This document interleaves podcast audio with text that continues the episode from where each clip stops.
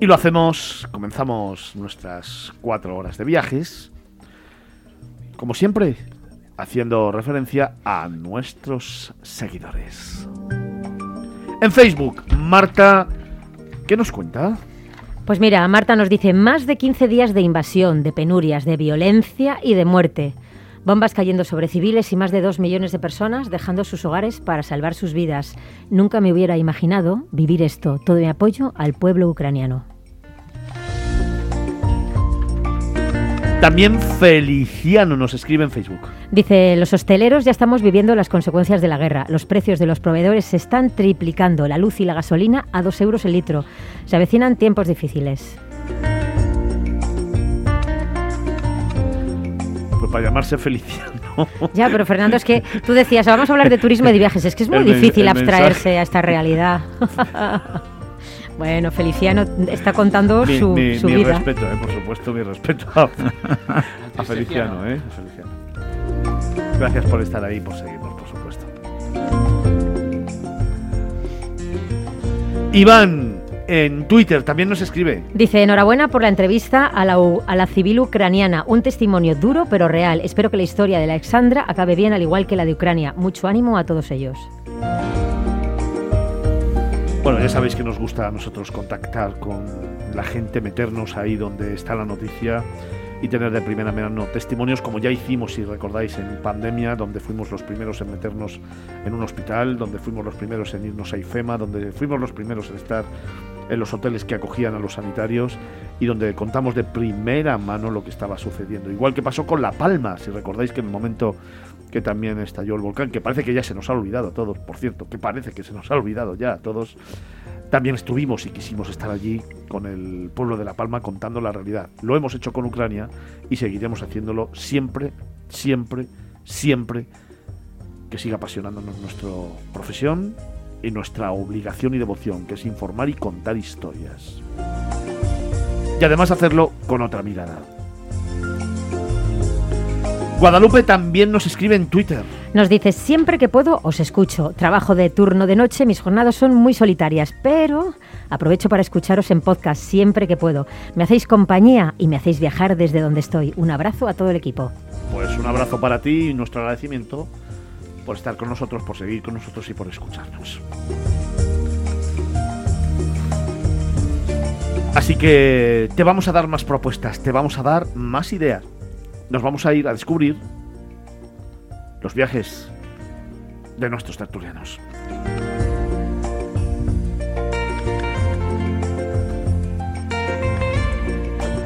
Picazo, buenos días, ¿cómo estás? Pues eh, bien, bien, como siempre razonablemente bien. Pues así me gusta. ¿Dónde nos llevas hoy? Pues nos vamos a ir a Suiza. Eh, voy a, a recomendar y voy a relatar un fenómeno que a mí me pareció muy interesante y muy llamativo, que es el ferrocarril alpino Interlaken eh, Jungfraujoch. Ese es el nombre, el Jungfraujoch.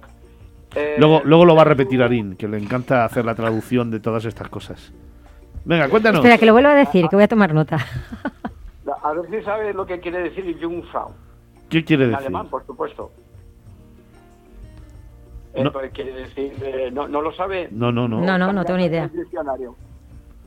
Pues es eh, como eh, virginal, como la- doncella. Ese es el nombre de un monte importante de, de Suiza, de 4.158 eh, metros, a donde sube un tren, prácticamente, no, no evidentemente a la cumbre, pero sí a sus faldas, porque desde los 500 metros sobre el nivel del mar un tren, la gente eh, se, se mete en el tren eh, y el tren va subiendo, va, va escalando realmente hasta mm, los 3.545 metros en un paisaje entre los grandes eh, picos que hay por allí, que como son, aparte del Jungfrau, el, el monje, el monk, y el rebelde y el famosísimo eh, Eiger, con su famosísima también cara norte, eh, emblema de los, de los alpinistas, ¿no? Es una ascensión eh, interesantísima sobre todo por la, por la gran obra pública que eh, supuso la construcción de este tren, un tren que sube por las montañas hasta ese hasta esa altura que hemos dicho, ¿no? Una vez que se llega allí, un asesor asciende 118 metros hacia un mirador con lo que se convierte en el edificio más alto de Europa, con 3.571 metros, con lo cual se alcanza la panorámica del gran glaciar del Alecht. Eh, luego hay, claro, ahí hay un complejo mm, turístico, casi un parque temático, que eso a mí ya me interesó menos, porque ya es más normalito, pues ya son restaurantes, ya son bares, eh, museitos de hielo, cosas de, bueno, en fin, juguetitos, ¿no? Lo que más me, interesó fue eh, la subida de ese tren, el emplear ese tren y ver esa obra, eh, esa gran obra de ingeniería que es el, tren alpino del Jungan eh, desde Interlaken. Ahora se ha cortado el trayecto porque se ha instalado un, un telecabina que acorta mm, bastante el tiempo Al fin y al cabo tampoco tarda tanto, son dos horas de trayecto. Pero el panorama, sobre todo de estos tres picos, mm, todo el ambiente del paisaje nevado es muy, es muy llamativo. A mí me interesó eh, esa obra, esa gran obra de ingeniería, eh, más que luego lo que te encuentres arriba. Pero bueno, bien, yo lo recomiendo porque es, es un fenómeno muy interesante. Oye, Antonio, y el hacer este recorrido, tener la sensación, esa postal que nos has narrado, y estar arriba del todo a esos 2.500 metros de altura y pensar en lo que está pasando en Europa y en Ucrania, ¿dónde te lleva? Oye, eh, eh, se ha interrumpido un poco tu, tu, voz. ¿Me lo puedes repetir la, la pregunta? Te decía que mm, el hacer este recorrido, el narrarnos esta postal, dibujarnos eh, todas esas vivencias que has tenido en ese tren alpino, llegar arriba a los 2.500 metros de altura y tener una imagen eh, de toda la inmensidad y del horizonte, recordarlo y pensar en lo que está pasando en Europa en estos momentos, ¿a dónde te lleva? Ese es un, gran contraste, es la cara de la cruz, el yin y el yang de Europa. Eh, Suiza es un, es un país que tiene su virtud y su defecto en una cosa, es que antes de ir a ese país ya sabes lo que te vas a encontrar y ya sabes lo que te eh, lo que vas a tener cuando vas a volver. Pero Europa tiene esta, estos puntos de contraste que eh, pasa por la vergüenza de tener una guerra eh, de los Balcanes y ahora una, una invasión y una agresión de este, de este calibre, ¿no? Donde el nuevo Stalin mm, llamado el loco genocida y, sí y, loco eh, lleno de, la, ambición y la codicia del poder y no sabe que se va a morir como todo el mundo y que se va a pudrir como todo el mundo y esperemos que lo haga lo antes posible. Antonio Picazo nos ha llevado al tren alpino en Interlaken, el tren alpino John Frouholt en Suiza.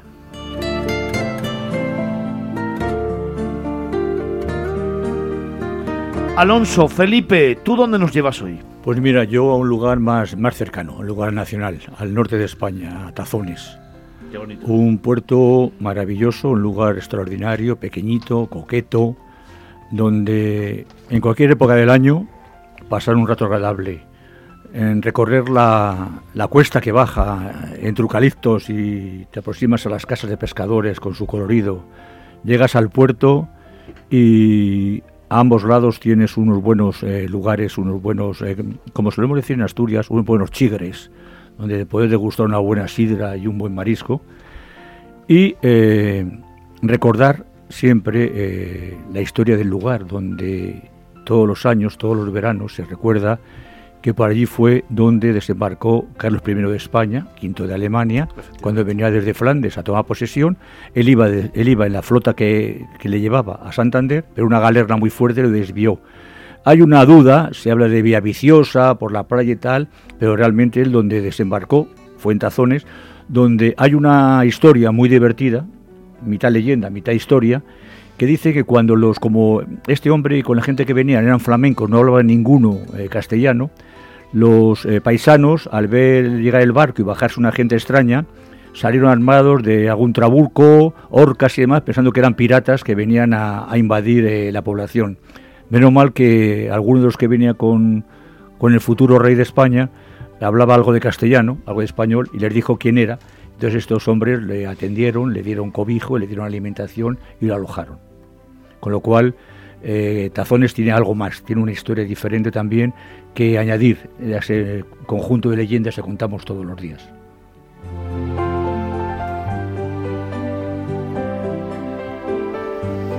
Ruiz, Diego, ¿tú dónde nos llevas? Pues mira, Fernando, eh, yo os iba a llevar a Salamanca, un pueblecito, pero eh, he cambiado la postal, porque me quiero quedar hoy en Madrid.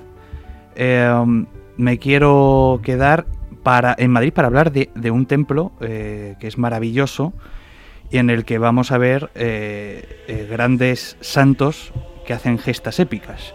Y estamos hablando del Santiago Bernabéu. Arriba, Alberto. Eso es algo más que un templo. No me lo puedo creer. Eso es más que un templo. Esto es lo último. El jefe asiente, le estás dando en el corazón. Al jefe le das en el corazón con esto, eres un pelota. Perdona, es una, es una razón de vivir, es algo más que un tiempo. postal tan bonita. O sea, la, la, mejor de la temporada. La mejor de la, temporada. mejor, sin lugar a dudas. La mejor de la temporada de momento. si pasamos, si pasamos las ni, ni el tren alpino este de Jung, y, como pasemos la siguiente ronda, más todavía. Más todavía. esto es, increíble, increíble. Bueno, cogiendo, cogiendo la percha de la gran épica que ha habido esta, esta semana contra el PSG y ese hat-trick eh, de ¿Quién, quién jugaba, emperador. ¿quién, juega en el PSG? Pues, pues dicen, eh, eh, hay, hay un figura que se llama Mbappé y luego dicen que hay un Messi por ahí o un Neymar. Dicen, dicen, ¿eh? Dicen. Un ¿Ha dicho un Messi? Sí, sí, sí. Bueno, ¿ese quién es? Además. Vamos a ponernos serios. No.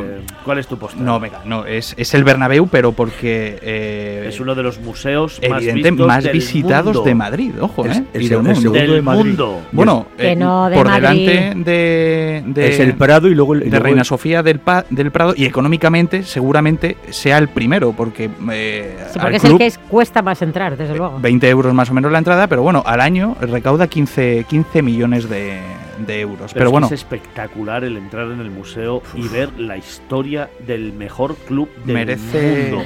¿Cómo era esto del fútbol el opio del pueblo? Merece la pena el recorrer todos los pasillos que van llevando bien hacia cada uno de sus vitrinas, ver las copas de Europa allí relucientes, resplandecientes, que ningún otro club del mundo posee. Por supuesto. Pero como eso, trofeos que son la flor innata del deporte, del orgullo y del éxito mundial del, repito, el mejor club del mundo. Y un, el un museo, un museo donde no hay telarañas como en otros museos de otros equipos. No, porque se va renovando permanentemente y como se va quedando pequeño, tienen que ampliar las vitrinas para seguir Así están haciendo, ampliando el Tienen que ampliar el estadio para seguir metiendo trofeos, claro. Sí, sí, sí, sí. Bueno, vamos a hacer un pequeño... Aunque a mí me gusta mucho más el el himno de Plácido Domingo. ¿eh? Yo soy más de la mocita madrileña, fíjate. ¿eh? Sí, sí, yo soy antiguo. Yo soy de mocita madrileña. Yo el de Plácido Domingo. Ahí está. Ese, ese, ese, bueno, vamos a hacer un pequeño recorrido porque además del museo, evidentemente podemos eh, tener una vista panorámica del estadio desde la parte de arriba, podemos visitar los vestuarios, podemos bajar al, campo. Ahora está en remodelación, por lo tanto, a lo mejor el, tour ha cambiado un poco, pero dentro del museo tenemos grandes salas que increíble. Estamos hablando de, un museo, de, tenía por aquí el dato de... Ahora lo digo de, cuánto, de cuánto mide, pero eh, vamos a encontrar una sala con, eh, pues lo que hablabas tú, ¿no? Con todos los trofeos. Hay una sala que es impresionante, que se llama la sala de sensaciones, que es donde vamos a, escuchar el afición. ¿eh? hablando de escuchar, vamos a hablar esto, que ah, esto es de una obra maestra. Esto sí es una obra maestra. Diego, eres un pelota. por favor, Ari. Está, maravillosamente. Escúchame una cosa. Ahora lo entiendo todo. Escúchame una cosa, respeta el silencio si no tienes nada más importante que decir. Por Plácido lo que haga falta. Como hizo con el PSG. Como hizo con el PSG. Efectivamente, efectivamente. Así me gusta, sí señor, señor. Lo que pasa es que aquí en Madrid, con precio de domingo, se, se sobró de, de, de himno, ¿eh? Madre mía, pedazo de, de, de himno. Bueno, eh, Diego, que tenemos que poner un poco de razón a todo esto y Carlos Olmo nos mira como diciendo... Sí, diciendo... Hay que Pa- pasar la bola. Bueno, en, fin- en definitiva, que hay muchas salas. Si queréis un día lo, lo traemos al- a la curiosidad y Curiosoteca. pues hablamos más tranquilamente, pero Con es un sitio sí, sí, que merece me- la pena Pues visitarlo. contactarme con Florentino Pérez y ya hablamos con él de la curiosidad. y nos da la primicia de Mbappé. Ojo. Carlos, si quieres te mantengo esta música para tu curiosoteca. Digo, para tu postal o, o la cambiamos. Creo que por primera vez en este programa, en no sé cuántos años que llevo, me he quedado sin habla. Eh, así me gusta. Y no de emoción, precisamente. Así me gusta. Bueno, eh, se nos está yendo la olla, pero bien, ¿eh? Y no son los efectos colaterales de la pandemia. En fin, respetar esto.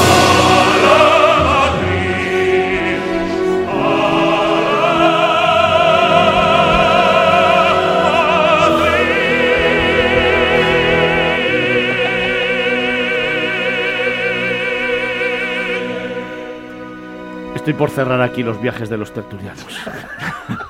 Miradas viajeras en Capital Radio. Carlos, ¿dónde nos llevas tú?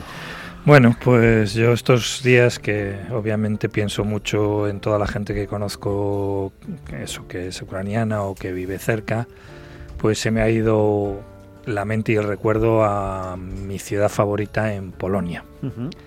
Cracovia. Por suerte, durante la Segunda Guerra Mundial no fue masaca- masacrada como si lo fue la capital, Varsovia sino que Cracovia pudo mantener un gran parte de su patrimonio histórico y el que bueno y el que fue destruido pues eh, se, re- se re- rehabilitó y se reconstruyó de, de tal manera que, que la UNESCO lo, la ha nombrado Patrimonio de la Humanidad.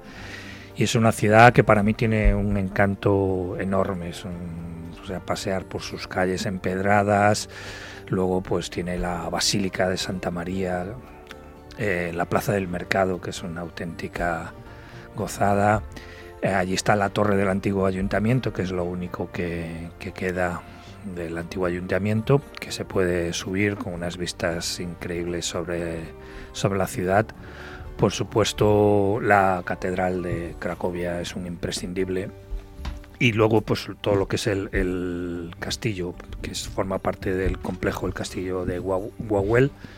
Eh, y bueno, y luego, pues la propia historia de, de Cracovia que, que salta en cada esquina, ¿no? Cuando visitas, por ejemplo, el barrio judío y te imaginas pues todo lo que pasó esa gente hace casi 80 años, pues metida en sus guetos y sin saber un poco lo que les estaba pasando, lo que les iba a pasar. Y bueno, no dejas de pensar que 80 años después estamos o están cometiendo una atrocidad eh, parecida en un país vecino y, y ahora mismo hermano, porque Polonia está dando ejemplo de, de acoger realmente al 80% de los ucranianos que están saliendo del país están saliendo por la frontera de Polonia. Hasta ahora la más segura, pero ya los rusos están encargando de, atacar ciudades en el oeste de Ucrania, una de ellas a 80 kilómetros de la frontera con Polonia, o sea que quiere, quieren cerrar el cerco, está claro. Pero bueno, volviendo a Cracovia, es un destino absolutamente maravilloso y uno de esos lugares que son historia viva de, de Polonia y de Europa. ¿Cracovia tiene patrimonio de la humanidad? ¿Es Pero- patrimonio de la humanidad? Sí, sí, ¿verdad? sí, sí, es patrimonio de la humanidad, todo, todo lo que es el casco histórico. Sí, sí, sí.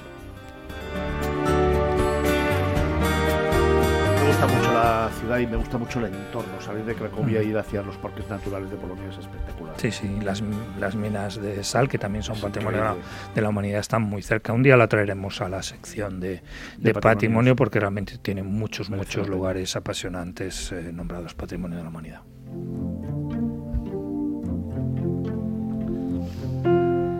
Menos mal que tenemos gente en el equipo que pone un poco de cordura a esto, que si no.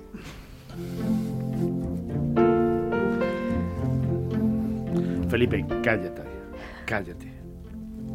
Os lo digo a los dos. Os lo digo a los dos, ¿eh? Si no tenéis nada que decir que mejore el silencio, callaros.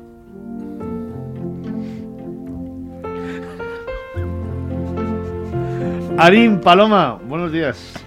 Buenos días, jefe. ¿Dónde nos llevas tú? Pues a un sitio maravilloso. A ver si lo descubres. ¿Qué te parece? Pues vamos a por ello. Pues mira, probablemente es una de las aldeas más remotas y aisladas de toda España. O sea, cierra los ojos y empieza a plantear. Segunda pista. Segunda pista. Está tan aislado, Fernando, que no se puede acceder a este pueblo en coche. Y es más, hasta el año, yo creo, 2001, la única forma de acceder a este pueblo era andando porque ni siquiera existía otro sistema. Ahora sí que existe un funicular, un tren cremallera Mm, por el que puedes mm, acceder. Es una pasada de sitio, ¿eh? Ya empiezas a ver. Eh, lo ubicamos por el norte. Venga, vamos ahí. Sí, está por el norte. Venga, vamos a por la tercera pista. Está cobijado bajo un pico maravilloso de origen paleozoico calizo, que está situado en el macizo de los Urrieles, en los picos de Europa, en Asturias. ¿Te doy más pistas? Empezará por B la población, pero dame la cuarta pista. Bueno, empieza por B. Eh, ¿Sí o no? por- sí, sí, empieza por Empieza B. por B, Empieza vale. por B. Vamos bien. Queso de cabrales para morirse de gusto, ¿eh? Eh, cuando desembarcas del, cren- del, eh, del funicular, estás como a mil metros de altitud, en medio de unas cumbres espectaculares que te abrazan, pero de verdad, que te da la sensación de que te están abrazando. Y la sorpresa es mayúscula, ¿no? Tienes la sensación de que realmente has traspasado una frontera. Está en Asturias. Sí, señor. Venga, vamos a por la siguiente. Está en Asturias y empieza por B. Venga. Y queso de cabrales, esa es una pista Sí, sí, importante. por ¿eh? eso, por eso te digo. B. Bueno, la siguiente te Venga. ya. Venga. realmente cuando llegas al pueblo sí te da la sensación de que estás en otra época. Muchas veces decimos, parece que has hecho que has hecho un viaje en el tiempo, pues de verdad, has hecho un viaje en el tiempo, casas de piedra que están dispuestas en, en pequeñas calles pero que no están asfaltadas, todos son de piedra, pequeñas callejuelas empedradas, un silencio absoluto en el que solamente se oye el fluir del agua y el canto de algún pájaro o a veces de algún gallo, Fernando. Fíjate, ahí está la pista definitiva. Bulnes, en Asturias. Sí, señor. Aplausos para el jefe. Ah, que desde producción parece Venga. que no te los mereces. Cuéntame pues algo sí, más. pues, sí, pues Cuéntame Bulnes, algo un más. pueblo maravilloso al que de verdad no se puede subir más que andando o, o a través del funicular. Un viaje en el tiempo, un sitio precioso. Eh, parece mentira, Fernando, que hasta el año 2001 no se pudiese subir de ninguna manera más que, más que andando. La vida de los habitantes, pues súper dura, porque imagínate, eh, hasta hace poquitos años que ya pueden subir las compras y todas las cosas, las necesidades vitales para vivir, tienen ayuda, pero es que esta hace nada, subir no era ninguna broma, porque claro, empinado no, lo siguiente. Y bueno, un sitio que tenemos que descubrir sí o sí, un sitio al que merece la pena ir. Eh, hay un montón de rutas para, para, para hacer, aparte de conocer eh, Bulnes, pues está la ruta de Bulnes a Sotres, la, Bul- la de Bulnes a Fuente D, que eh, Felipe nos ha hablado muchas veces de Fuente D, ¿verdad? Yo qué sé, la de, la de Bulnes al refugio de Urriello, o sea, un montón de rutas. Y que es un sitio que merece la pena descubrir, Fernando. Yo aconsejo subir en el funicular y bajar andando en vez de hacerlo al revés, ¿eh? que eso parece que... eh, Eso es para valientes, eso es para olmo. eh, eh, eso es para es. olmo. No, no te creas, porque lo de las rodillas bajando a veces... Sí. Sí, pero es que Es subir, complicado. subir es el resuello, ¿no? Sí, el, el subir- pulmón, lo que le es cuesta. Yo, Por yo eso. lo he subido, pero hace muchos años. Pues, eh, pues esto. Vamos, lo que no quiero es que la excusa de subir, o sea, que el hecho del esfuerzo de subir sea una excusa. Se puede subir en funicular y luego se baja tranquilamente andando, pero hay que ir a Bulnes. Pues dejadme que en este punto recuerde las postales que hemos tenido en nuestros viajes de nuestros tertulianos. Cinco grandes propuestas. Comenzábamos en Suiza, viajando en el tren alpino Interlaken, y nos íbamos a Jungfrauhaus.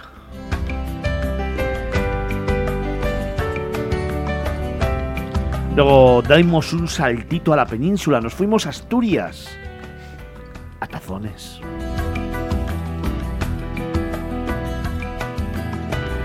Carlos Olmo nos acercó también a otro patrimonio de la humanidad, nos acercó a Polonia, a Cracovia.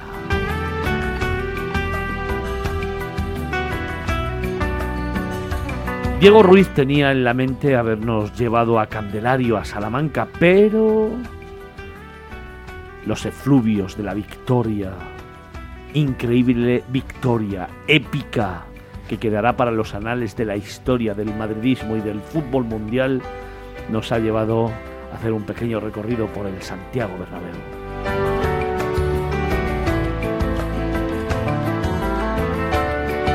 Y tras ese paseo por el templo del fútbol mundial, como no podía ser de otra manera, alguien puso un poco de cordura y nos llevó por una parte a Cracovia, repito, Carlos Olmo, y después por otra a Bulnes, en Asturias.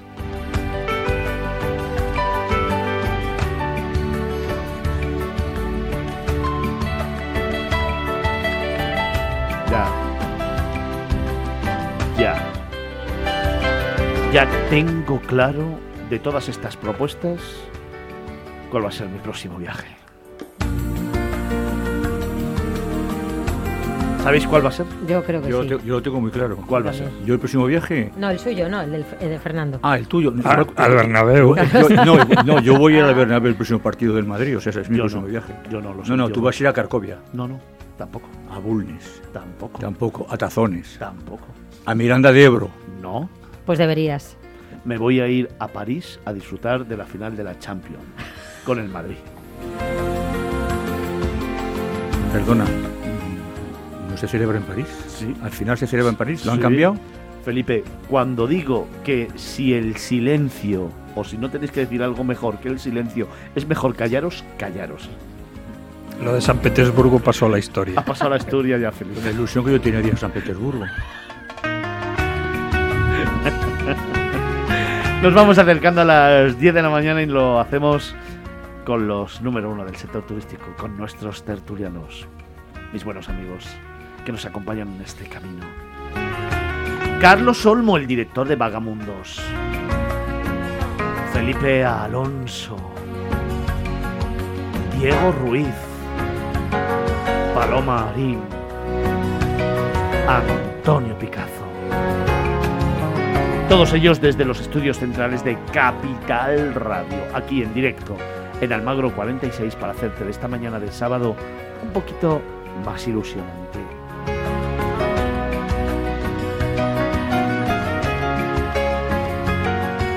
Chicos, y llegados a este punto, antes de terminar ahora, ahora mismo, si cerrarais los ojos directamente y soñarais con un destino, ¿dónde os gustaría ir? Carlos. Yo siendo un poco egoísta, pensando en lo que se nos puede venir encima, me iría a Australia, sinceramente. Australia. A un sitio muy, muy remoto donde las noticias llegan más tarde.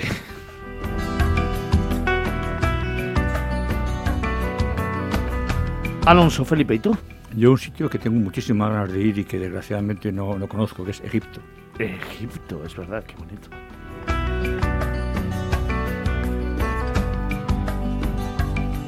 Arin, ¿y tú? Pues fíjate, a mí me apetece ir a isla, me apetece mucho mar para sentarme en la playita mirando al mar, pensar, relajarme o no pensar en nada, como estaban diciendo los compañeros, ¿no?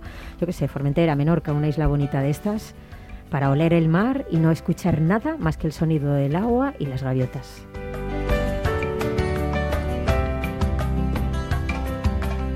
Diego, ¿y tú? Yo un poco como Carlos, eh, lejos, eh, contraste y cambio de cultura, me iría, me iría a Japón. Es mi, es, es mi viaje fetiche. Algún día lo haré y vamos, y sin duda, ahora si cierro los ojos me veo ahí viendo el monte Fuji, vamos. Recuerda que aquí hicimos un especial de una hora de Japón, de Tokio. Sácate el podcast. No, ya quedé, ya quedé con, la invitada en, en que le llamaría cuando se haga ese viaje en que me- para que me aconseje. Australia, Japón, Formentera o Menorca Egipto. y Egipto. La diferencia es que yo lo voy a hacer próximamente, o sea, probablemente la próxima semana, y ellos lo tienen más fastidiado, Ya, para eso la sí. próxima semana. Australia ya abrió, ya abrió fronteras al mundo, o sea que no te creas. Pero a que no vas a ir la próxima semana. Oye, ¿sabéis quién ha abierto ya fronteras? Eh, Irlanda. Irlanda. Irlanda ha abierto ya fronteras a todo el mundo. ¿Cómo lo veis? Bueno, los viajeros españoles, eh, los mochileros, estaban esperando que abriera el sureste asiático, porque es uno de los destinos más económicos para viajar de mochilero. ¿Dónde Y tanto Filipinas es uno de mis lugares favoritos del mundo. Cuanto más remoto la isla, más auténtico. Y luego, bueno, el destino mochilero por excelencia, pasa que ya lo tengo un poco visto de más, es Tailandia, sin ninguna duda. Estoy seguro de que están ya empezando a ir ahí unas cuantas hordas de, de mochileros.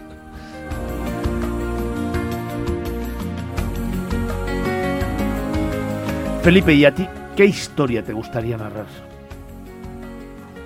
Hombre, me lo has puesto muy fácil. Narrar, me gustaría narrar el final del conflicto bélico en, Ucrania. Eso me, me encantaría, ¿no? Y sí, yo creo que esa sería la historia. Y decir que, que hemos superado la crisis, que hemos eh, levantado el vuelo en la economía, que yo creo que la historia que a todos, cualquier periodista, le, gustaría narrar. Luego te puedo contar mil historias que me gustaría contar y que puedo contar, pero yo creo que la fundamental en este momento a nivel de, de historia importante, Como periodista, pero tú te te estás dando cuenta de lo que estás diciendo. sí, sí, El final de la guerra, Claro. el final de la crisis. Imagino que estarás es refiriéndote que a la todo, pandemia. es que todo, se nos no, arreglen los no, problemas es- ya te- económicos. ya te esto diré- ya esto te es un diré milagro. Lo que estás si pidiendo te es un milagro. Es que porque todo es yo he junto. solicitado marcharme a Kiev y si Dios quiere vamos a ver, tú sabes, y tú- me dan perdona, pábulo aquí la semana que viene. mira. perdona, te voy a decir una cosa. Te vas a ir aquí. Tú sabes, escucha, tú sabes que yo, cuando comenzó a hablarse de la pandemia china, te dije que yo estaba dispuesto a irme a Beijing a contar cómo estaba la situación. No se me caen los anillos. Y si vas a Kiev, yo me voy contigo si me quieres llevar, aunque sea en la maleta. Pues habrá que irla preparando, a ver si la semana que viene podemos marchar y contar en directo lo que está pasando desde allí. Mientras tanto, dejadme tan solo unos segundos para daros unos consejos y en tan solo dos minutitos regresamos aquí en Capital Radio. Miradas viajeras.